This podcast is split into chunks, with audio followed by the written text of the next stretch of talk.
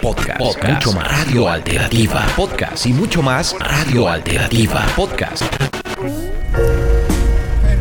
Montados en su casa, carro, tráiler por invitación de Valeriano, un padre de familia y viajero, pero sobre todo un artista que tomó la decisión junto con su esposa y sus tres hijos de tomar rumbo a la carretera para recorrer como destino varias ciudades y puntos de Latinoamérica a razón de las difíciles circunstancias que se le presentaron. Hoy nos subimos en una ruta por la vida. Sí, es la vida.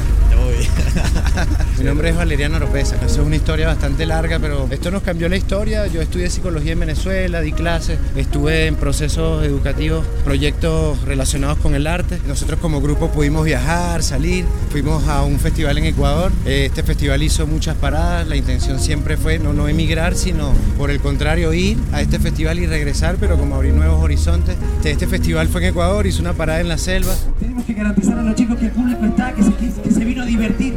Le preguntamos a un papá. La unión y el trabajo familiar en el transcurso del camino y el kilometraje de las ruedas se supeditó a las presentaciones artísticas y a cuanta actividad se les cruzara en el camino a partir de la técnica del clown, la acrobacia y el malabarismo como fuente de sustento para el viaje.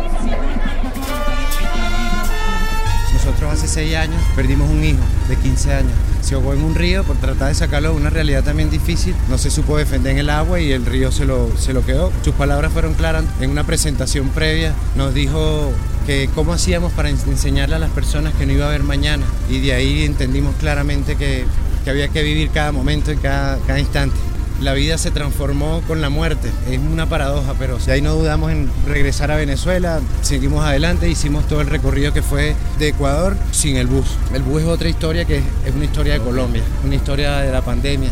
Papá, los chicos van a hacer una presentación, nuestros hijos.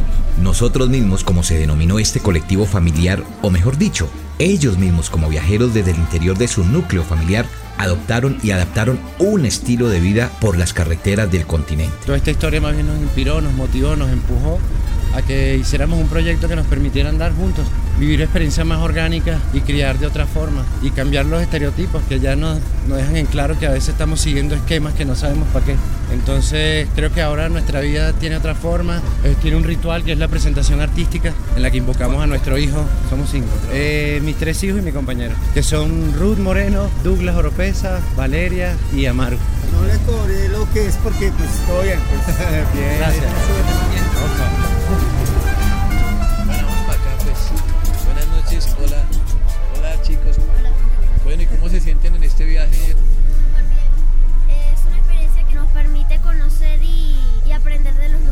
Definitivamente, el mapa de su recorrido y el trazado de las experiencias culturales recogidas a lo largo y ancho de los países que visitaron les brindó la oportunidad de comprender e identificar otras latitudes y formas de ver el mundo. Es como un mensaje de que hay que conocer lo más posible porque la vida es corta.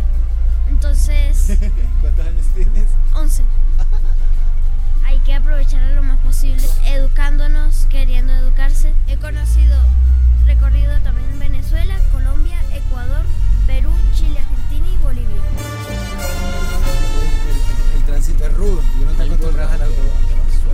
grande a la gente que está haciendo comunicación alternativa, autogestiva, para la gente, para la comunidad. Desde el colectivo familiar nosotros mismos, un abrazo bien fuerte a los compas de la radio alternativa.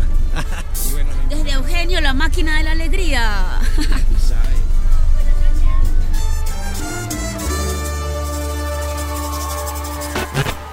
Podcast, mucho más Radio Alternativa. Podcast y mucho más Radio Alternativa. Podcast.